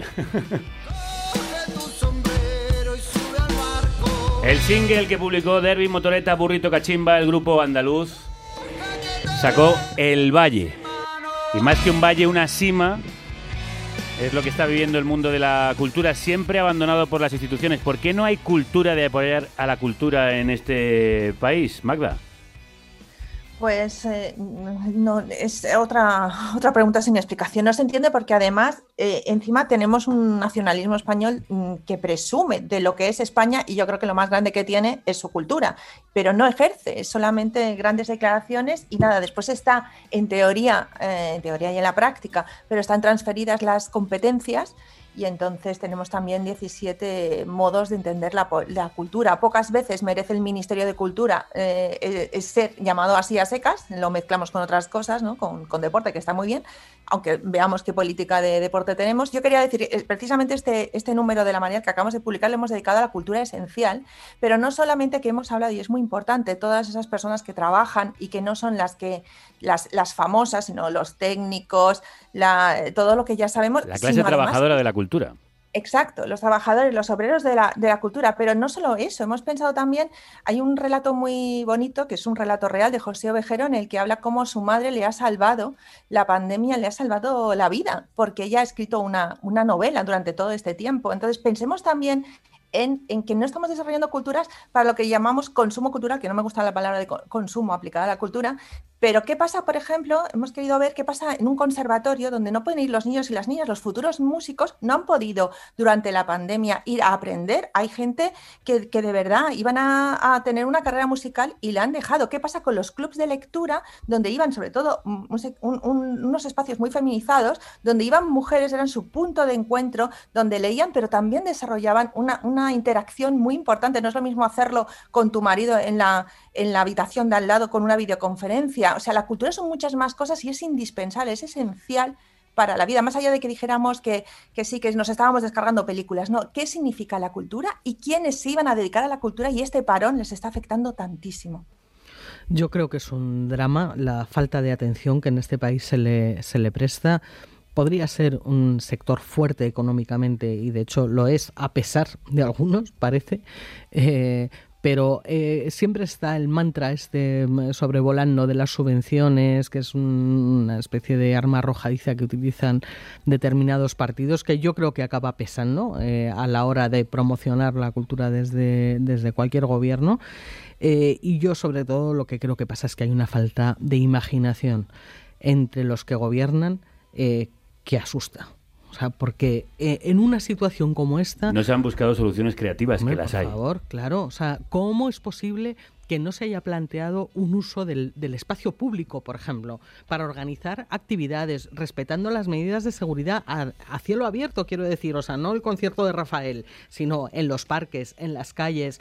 Eh, ¿Por qué no se ha organizado esto, no? O sea, se está en Madrid al menos potenciando el consumo de bar permanentemente, que tenemos las terrazas que ya casi no podemos ni andar por la calle, y yo de verdad, o sea, estaría dispuesta a no poder andar por la calle porque haya músicos a los que desde las instituciones se les facilite el que den conciertos, el que se respeten las medidas de seguridad. No hay ni una sola medida creativa para ayudar a, a este sector que es fundamental y que es una base educativa esencial para el país, además. Yo, yo, fíjate, hablamos muchos de guerras culturales y después lo que no hacemos es, es- es creer en la cultura. Y así un apunte rápido, hace un par de semanas pues estuve en el Pavón Kamikaze, en el teatro, eh, viendo de Doña Rosita y ayer anunció su cierre. Y es una desgracia porque me- este va a ser el primero de muchos por falta, por esta tragedia que era el coronavirus, pero también por la falta de, de apoyo público y también de los que estamos aquí a la hora de, de- de fomentar este tipo de iniciativas. Bueno, el público no le ha faltado al, al kamikaze. Ahí has- ha habido Por- llenos de, de por la- salas Las constantes. restricciones de aforo, al final, yo me acuerdo cuando estuve en la sala éramos 20 por obligación del aforo, ¿no? Y al final, ¿cómo puedes castear así, repitiendo funciones, etcétera, etcétera? Como ayer dije en redes, es una tragedia teatral. Se pierde uno de los escenarios más inquietos y audaces que ha dado la ciudad de Madrid, que también al mismo tiempo estaba estimulando el tejido teatral de toda España. Con Dorantes, que también pasó por aquí, y su búsqueda, nos vamos en busca del año 2021. Os despido pidiendo que nos contéis un deseo para ese año que ya llega. Juanlu. Pues mi deseo es que todo el mundo tenga una salud que le permita no bajar los brazos y que el que se sienta fuerte lo siga siendo, el que necesite cariño tenga quien pedírselo y que nos podamos abrazar todos mucho, todo el rato. Tengo muchas ganas de abrazar a gente. Así que cuidado si os cruzáis conmigo una vez que estemos Sí, vacunados. yo también tengo ganas de Voy a apretar fuerte. Un abrazo, compañero. Un abrazo. Nacho, ¿tu deseo para 2021? Pues es que aquí nos vamos a repetir todos, porque yo lo que tengo también ganas de dar muchos abrazos y a la familia, a los amigos, a los seres queridos y a todos. La verdad es que se echa de, ese- de mu- mucho de menos tocar esa piel con piel. Y eso es lo que espero, que por lo menos a mediados de año, o si no en segundo semestre, poder empezar otra vez a dar esos abrazos. Pues un abrazo que te doy yo aquí en la radio y te agradezco como siempre que vengas aquí a esta mesa. Igualmente, gracias Javier. Feliz año. Virginia, tu deseo para 2021. Bueno, no me voy a repetir. eh, yo que cada vez que veo una serie o una película digo, ay, antes nos abrazábamos y nos besábamos y estas cosas, ¿no? Pero bueno, diré que nos escuchemos más. eh, pero que nos escuchemos, no que nos oigamos, ¿no? Y esto lo traslado también al ámbito político, ¿no? Que seamos un poco más Periodístico. humanos, sí, y, y que escuchemos, ¿no? Que hay mucho por ahí que oír y que atender y que tomar buena nota. Siempre es un gusto escucharte aquí, Virginia. Muchas gracias. Feliz Javier. año. Igualmente. Magda, termino contigo. Madre mía. Pues yo. Te he querido dejar para el final porque digo, va a poner una nota de alegría, de optimismo, Pues sí, de felicidad. pues la voy a poner. Claro que No, sí. Pues yo espero que, por ejemplo, todas esas vecinas y vecinos con los que me he encontrado durante la pandemia, que nos hemos organizado, que hemos montado espacio para hablar, para nuestras tertulias, que hemos montado espacio para hacer recogidas de alimentos y que hemos querido ir más allá de esto, que eran pequeñas anécdotas, que esos tejidos que estamos recuperando, que ahora parece que se han vuelto a parar, los recuperemos en cuanto, en cuanto podamos, que realmente hayamos aprendido la lección, que si somos, tenemos espíritu crítico, pero cooperamos, el 2021 puede ser diferente. Querida compañera, es siempre un placer tejer contigo redes. Un abrazo muy fuerte y feliz 2021. Abrazo para todas.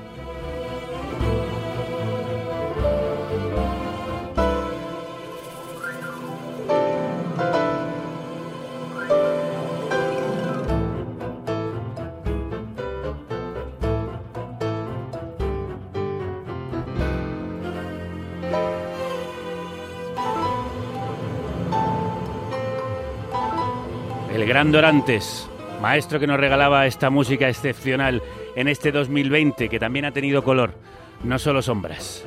Para nosotros también ha sido un año con luces, a pesar de estar rodeados de tanta oscuridad.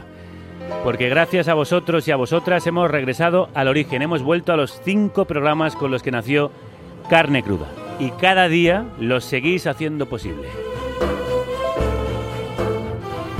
No sabéis cuánto nos emociona vuestro apoyo y vuestro calor. Si los sevillanos SFDK pusieron la música para abrir este especial, también la ponen para cerrarlo con este anuncio. Cuando Carne Cruda empezó hace más de una década, era un programa diario de una hora en la radio pública. Después nos echaron de allí y de la privada. Estoy rapeando en el fan club en el 97 Aquí posiblemente tú llevarás chupete Y nos lo montamos contigo por nuestra cuenta. Empezamos dos personas, con un programa a la semana. después tres personas y dos programas semanales. Y con mucho esfuerzo y tu ayuda, logramos llegar a tres emisiones. Entonces llegó la pandemia. Y decidimos hacer un esfuerzo más. Emitir cinco días a la semana. Durante toda la cuarentena. Nos pedisteis que volviéramos a hacerlo. Y ahora, gracias a ti, Volvemos a tener el programa que nos quitaron. Carne cruda a diario. Y un equipo de ocho personas. Y casi 30 colaboradores. El más grande que nunca hemos tenido. Volver a volver, volver Porque tú lo has pedido. Porque tú lo has querido. Porque tú lo haces posible. Volver a volver a volver. No podemos despedir este 2020 sin las reinas del humor, del feminismo, del podcast, de todo lo que hagan, porque todo lo que hacen lo hacen bien. Isa Calderón y Lucía Litmaer presentan Deforme Semanal. El informativo formativo del feminismo combativo.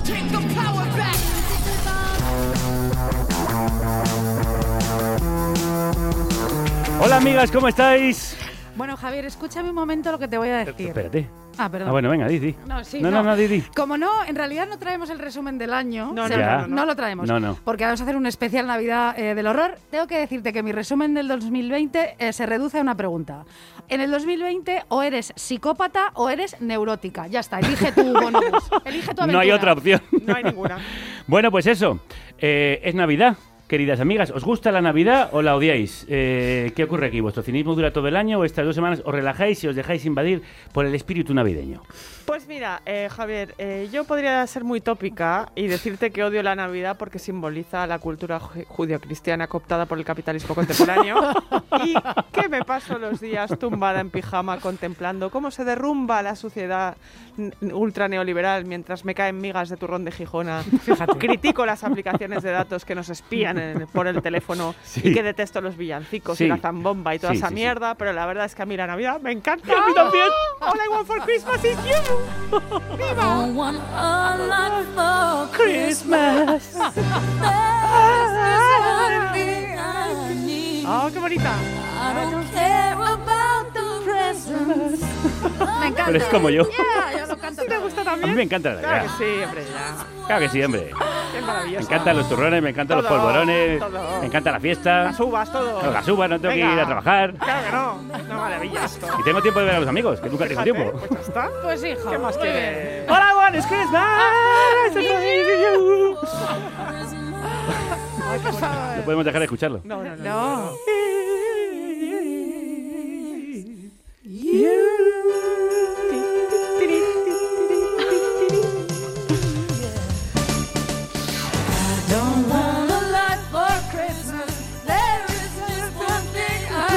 han venido arriba.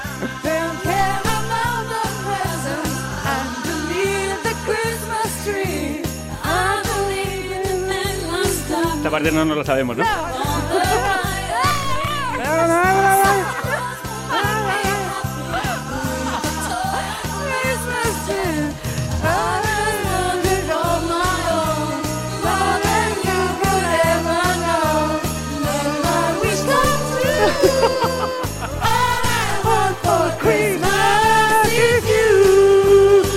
Bueno, ¿y a ti, Isa, qué?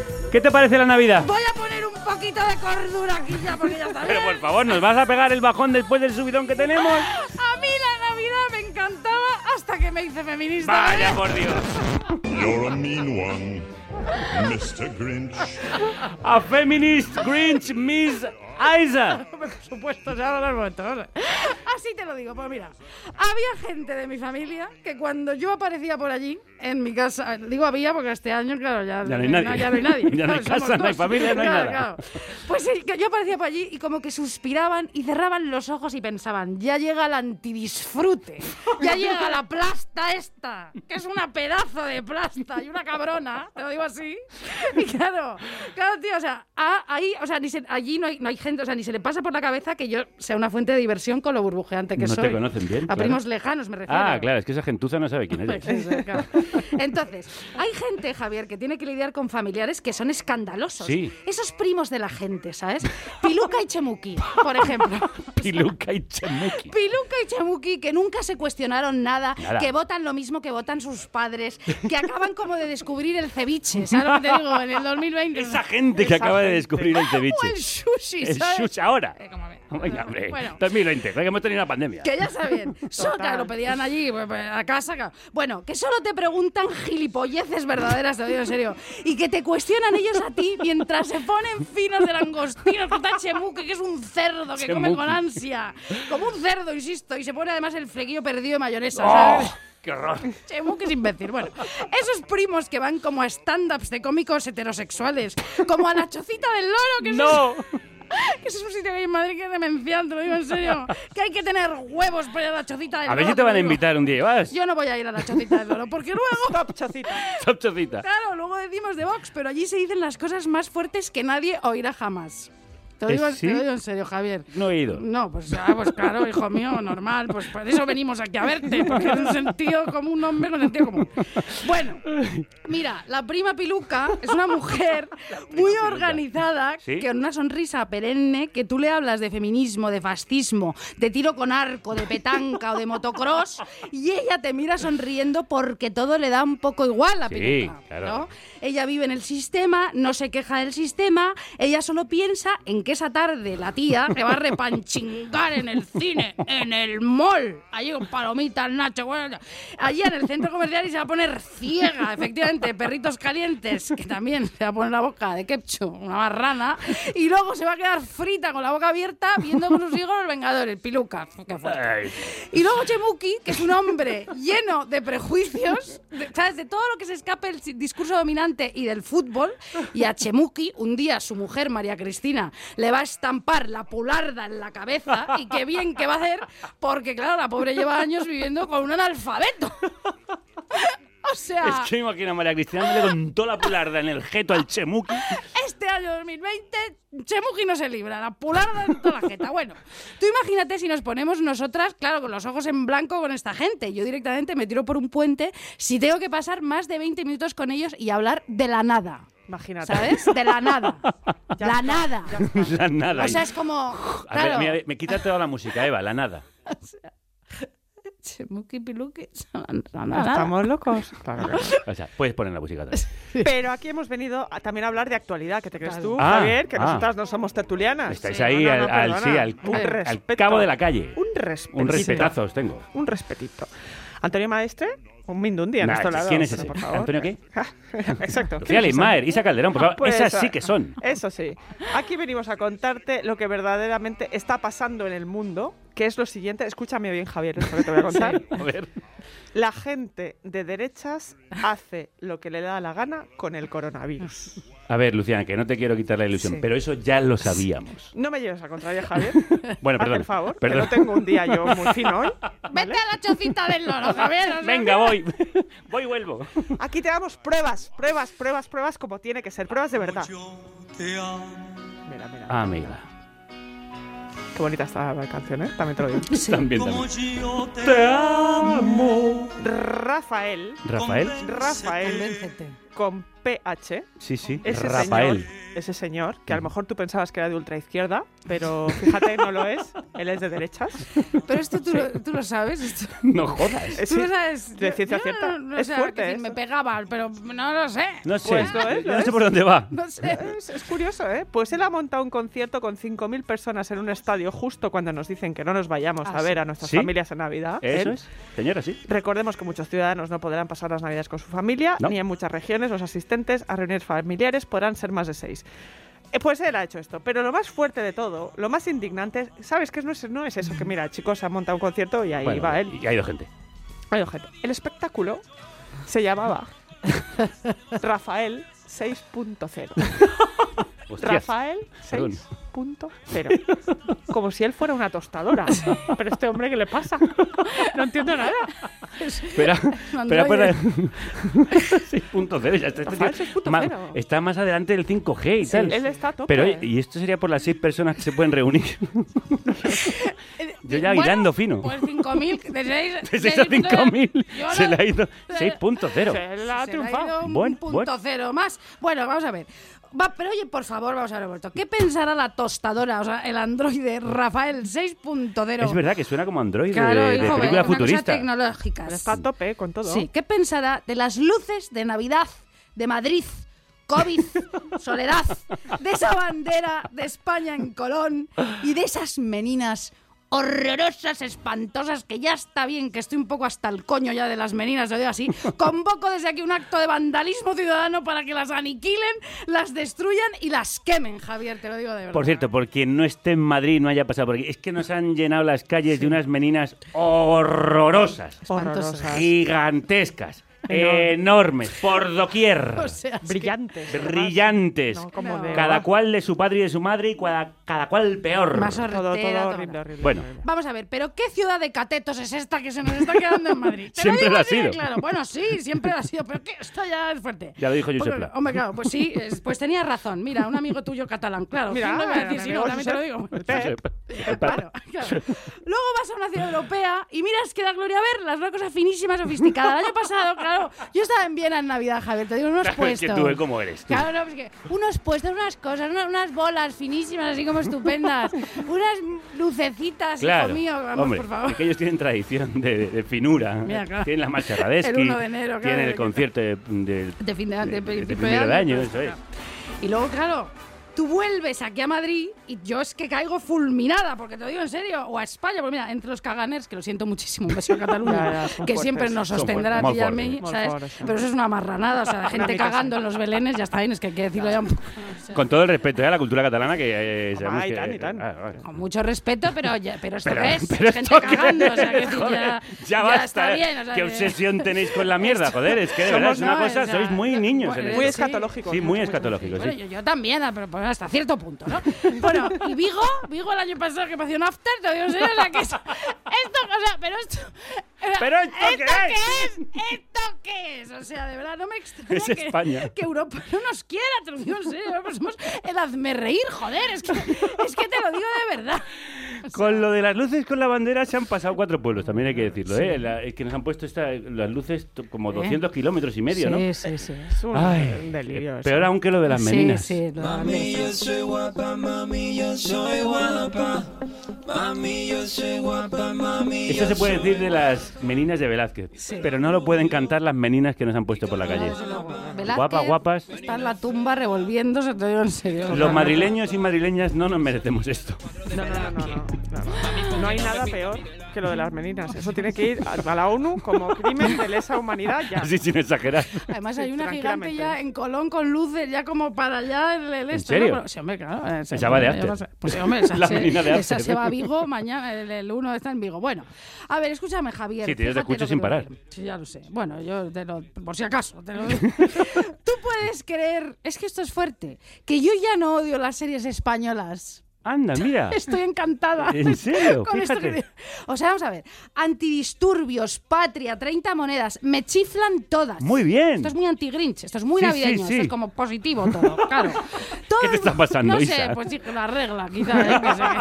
Que- Estoy sin vitamina, estoy sin fuerza. Me, Me gusta cualquier cosa. Estoy desparramada. Todo, bueno, bueno. Todo el mundo me está criticando por lo de 30 monedas. A mí me da igual. Me lo paso bomba, me troncho, me encanta. Bien por ti. ¿Tú la has visto? Todavía no, pero quiero verla ¿Te va a porque Manu? Tomillo me ha dicho que está muy bien. Pues muy bien por Manu Tomillo, de- porque es que es que La de Alex de la Iglesia. Sí, sí. Bien por Alex. ¿Qué me iba a decir a mí? Pero sí. en fin, ¿Qué me iba a gustar a mí? Sí, algo, algo, Algo de Alex de la Iglesia. Pobrecillo también, se llama Gis, una persona encantadora, pero no coincido nunca. Bueno. Vaya año 2020 Ay. de mierda, pero qué bueno para la ficción española. Mira qué bien. Yo flipo. Aquí sí que parecemos europeos, hemos adelantado por la escuadra, por el cartabono, como cojones se diga, es una metáfora deportiva en un minuto. Mira lo que Has te digo, mezclado ¿eh? geometría, deporte, por la cuadra y el cartabón. No buenísimo, sabemos, no buenísimo. qué bien hilado. No qué bien hilado. sabemos, no sabemos lo que las cuadra. ¿A ti también te gustan? A mí también me encantan, pero no hemos venido a hablar de ti, Isabel, Ah, no, especialmente, te lo digo a ti. pena. Ya está bien. Eh, además, no somos europeos. ¿Ah, no? somos europeos. No, eh, de verdad que no. ¿Has Eh, visto tú lo que ha pasado con la Asociación de Prensa de Madrid, que han nombrado a los Reyes presidente de honor de la asociación? eh, ¿Perdona? ¿Pero esto qué es? ¿Pero esto, pero esto qué es? ¿Pero esto qué es? O ¿En sea, serio? ¿van a defender los reyes a los periodistas freelance? ¿Van a defender la libertad de prensa ellos? ¿Ellos? ¿En serio? ¿Se van a poner el chaleco reflectante que diga prensa frente a los Me antidisturbios? encanta antidisturbios, te lo digo en serio, lo reivindico. Desde- Isabel. Una cosa, o sea, de verdad, me priva antidisturbios turbos, a mí me da igual lo de los reyes. Si es que está todo mal, de verdad, abandonemos ya el cinismo más absoluto. Abandonémonos ya el cinismo más absoluto porque todo es de derechas, todo cada vez va más hacia la derecha, ¿no? Sí. Y todo mal, ¿no? Sí. Ese es nuestro análisis de hoy, ¿no? O sea, llama Antonio Maestre, que lo hace muchísimo mejor porque... No. A mí me encanta cómo lo hacéis. Bueno, ¿cuál es tu película preferida de Navidad, Javier, por favor? A ver. Ya, ya, qué fuerte, se lo hemos puesto en el guion. Esto es así, lo tienes Bueno, que decir. lo tengo que decir. Love Actually, cuando Emma Thompson sí, abre el regalo con el disco de Johnny Mitchell y llora. y yo también lloro. A mí me pasa lo mismo, me pasa lo mismo. Lloro sin parar, qué barbaridad, qué coincidencia, Javier. La amiga, también te digo esos amigos de Peter, que me flipa, Oh. me flipa. La mía es antidisturbios, te lo digo así de claro. Antidisturbios todo el rato, Navidad, verano, otoño, invierno. Me... Bueno, por favor, me encanta. O sea, y Vicky Luengo, su protagonista, No, también es mi película preferida. Hay una serie muy buena que están poniendo. ¿Cuál? De forma semanal. Ay, Ese es el mejor podcast que podéis escuchar en vuestra vida. Bueno, después de Carne Cruda, claro. Sí. Que nosotros, hay que decir, somos los que abrimos camino. Sí, es verdad. Por supuesto, por supuesto. Tienes toda la razón. Vosotras habéis seguido la senda que nosotros abrimos. Somos vuestras hijas, somos vuestras hijas, hermanas, cuñadas, cuñadas. Somos Chemuki, Peluki. Chemuki, Peluki. Peluki. Ay, que paséis unas felices navidades. Igualmente, Javier. Lo más alegres y divertidas posibles. Sí. Y un feliz año 2021 os deseo. Qué horror, va a ser horroroso. No, me, no puede ser más horroroso que este, no fastidies. Va, ya verás. Ay, queridas deformers. Temuki, Peluki. Nos vemos en 2021, no nos faltéis. Venga. Que os necesitamos. Besa. ¡Ay! Todo lo que necesitamos en estas navidades eres tú. Eres tú y tú y más que tú. ¡Ay! Te voy a coger los mofletes y te voy a hacer así. ñi, ñi, ñi,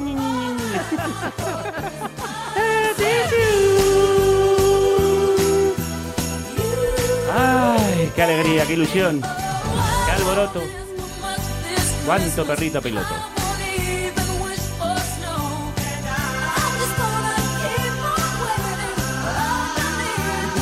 Está bailando peluqui como.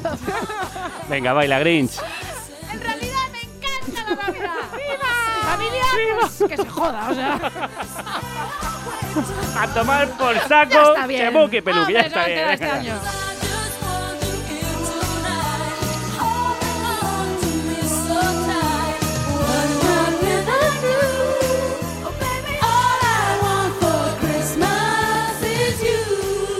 Bueno, nos ha quedado un programa navideño, pues un regalo de programa. En vez de hacer la típica hora y diez minutos, uno- una hora y media pasada. Bueno, a lo ¿para loco. qué, no? ¿Para qué Hombre, parar claro, ahora? ¿para qué parar? Que viene lo bueno. Ay, me da el plato.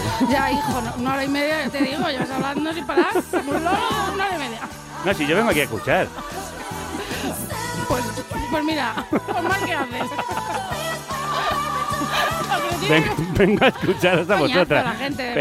Chemuki. Ya déjate las memeces que tenemos contado. A mí me encanta que vengáis. De hecho, no sé por qué no venís más. Pues, pues llámanos, a ver, venimos, te jode.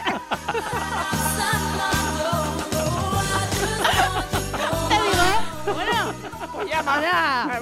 ¿Eh? Ring, ring, ya ves que es. Oye, a- a- ahora estoy hablando como trapera, no se entiende nada. ¿no, eh? Ya, es sea, vocalizado un poco. a mí me suele, me suele pasar. Ya es que, joder, está. es- No, pero es que ¿sabes por qué es esto? Ahora, ahora se va a cagar la afición española, porque como estamos viendo muchas series Se va a cagar la perra. Claro, estamos viendo muchas Mario Casas y todo esto, pues ahora va, que no, que no, que no se entiende. Un beso a Mario Casas. Bueno, pues queridas, queridos, es el penúltimo programa del año 2020, el año pandémico. Y todo lo que necesitamos en esta vida eres tú. Sí, porque tú has sido nuestra mascarilla, nuestros guantes, nuestros sanitarios. Tú nos has salvado. Este año nos encerramos en casa. Y te convertiste en nuestro hogar. Para mí Carne Cruda es la mejor Y nosotros en el tuyo. compañía radiofónica que he tenido durante el confinamiento y durante la desescalada. Este año dejamos de vernos.